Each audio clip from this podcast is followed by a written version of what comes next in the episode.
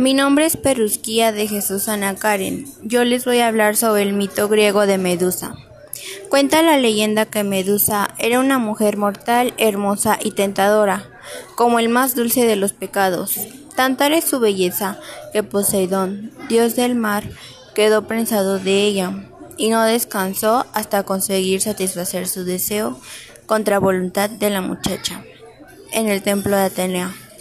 Atenea, dios de la pureza y castidad, entre otras cosas, se vio terriblemente ofendida y castigó a Medusa, pues simbolizaba todo lo contrario a ella, deseo, carnalidad, voluptuosidad.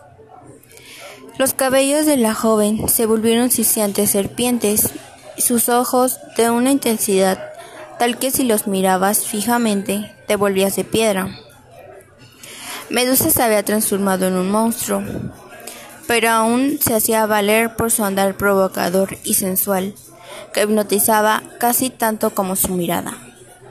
Atenea, viendo que su castigo no había tomado los tintes que ella esperaba, envió al valeroso Perseo a que cortara su inmunda cabeza. Este muy inteligentemente usó su escudo a modo de espejo para que Medusa se reflejara en él y de este modo pudiera vencerla y entregarla a la diosa.